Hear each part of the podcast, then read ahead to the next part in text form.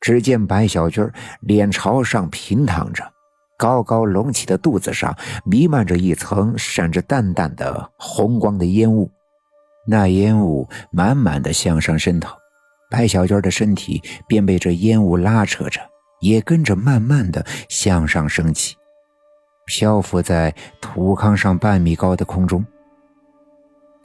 看来刚才一闪而过的就是这股红色的烟雾。不过看得出来，他并无恶意，反倒是围绕着漂浮着的白小军，看起来十分轻柔温暖。很快，这道红色的烟雾慢慢的变淡，白小军也渐渐的落在了炕上，最终红烟散尽，屋子里又恢复了原来的样子。我突然想起了之前发生的关于白小军的所做的事情。我突然想明白了，白小娟自打怀孕之后经历的这几次天灾人祸，之所以能安然无恙，看来一定是她肚子里的孩子在保佑着白小娟可她肚子里的，到底怀的是哪路神仙？我正趴在窗子上思索，突然听到身后的土沟里传来了一阵悉悉索索的声音。声音不大，却十分的真切。我连忙转过身，打算看看到底是什么发出的声音。可就在我刚转过脸的时候，突然发现我的眼前站着一个人。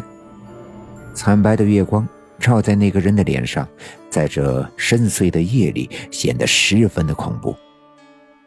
他脸上的每一块肌肉都纠集在一起，眼睛瞪得溜圆，嘴唇紧绷着，呼呼地喘着粗气。这一切来得太突然，我一时间没反应过来。不过我还是认出来了，这正是李文学。不管怎样，是我深更半夜的站在他家的后窗口偷看，按理说总该是我有些不好意思。但我想起我刚才看到的那个黑影消失在他的身前，想必现在的他已经不是他，而是被借了躯壳上了身的鬼魂。可他身上的鬼魂到底是谁？突然出现在我的眼前，到底是什么意图？可没等我来得及多想，突然眼前的李文学猛地伸出手来，一把掐住了我的脖子。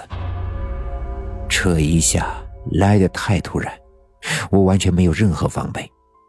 他的双手力气巨大，卡住了我的脖子，让我无法呼吸。恐惧立刻袭来。我连忙伸手去抓他的手腕，试图将他的双手从我的脖子上拉开。可他的力气实在是太大，我完全无能为力。他的双手向前推，我的身体不由自主地往后靠，最终顶在了屋子的后墙上。他仍旧用力地掐，似乎要将我的脖子扭断。我的双脚用力地乱蹬。就听见哗啦一声，我落在地面上，用来踩踏着的两块石头倒塌。他就是双手向上举，我的双脚高高的离开了地面，使劲的乱蹬乱踢，却毫无用处。我只是一个八岁的孩子，而李文学是个身强力壮的年轻人，他若想掐断我的脖子，简直是轻而易举。我完全没有反抗的能力，我喊又喊不出，叫也叫不出，浑身的血液似乎一瞬间都涌到了我的头上，我感觉到头晕目眩。就在我失去意识的一瞬间，我用尽全身的力气向后用力挥手，用胳膊肘击打身后的窗子，只听见哗啦一声，窗子上的玻璃被我击碎。人的潜能总是能在最为难的时候爆发出来，而我用尽浑身的力量将窗子击碎之后，便再也没有挣扎的能力，浑身瘫软。但这一声起了作用，突然听到有人大喊一声：“谁呀？”话音未落，一束手电筒的光芒从北面投射了过来，照在了我和李文学的身上。那人再次大声的喊道。文学，你这是干啥？快松手！那人三步两步的跑了过来，把手电筒扔在地上，双手抱住了李文学的胳膊，用力的拉扯，试图将我解救出来。手电筒掉在地上，倒在那块石头上，光束倾斜着向上投射过来，把李文学那狰狞的脸照得一清二楚。那人仍旧无法掰开李文学掐着我手的脖子，急得他大声的喊叫：“文学，你赶紧松手！你这是要干啥呀？快松手！”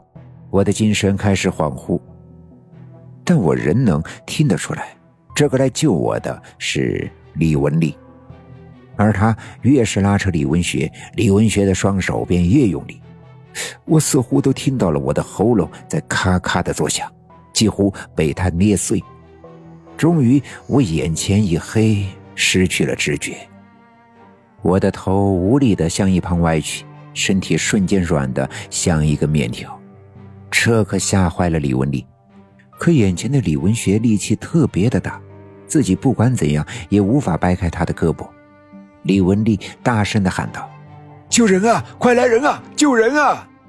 夜晚很静，这声音传得很远。屋子里的白小军早已经听到了后面的声音，屋子里的灯啪的一下亮了起来，而与此同时，一阵脚步声腾腾的从北面传来，随着脚步声，两条手电筒的光芒照射了过来。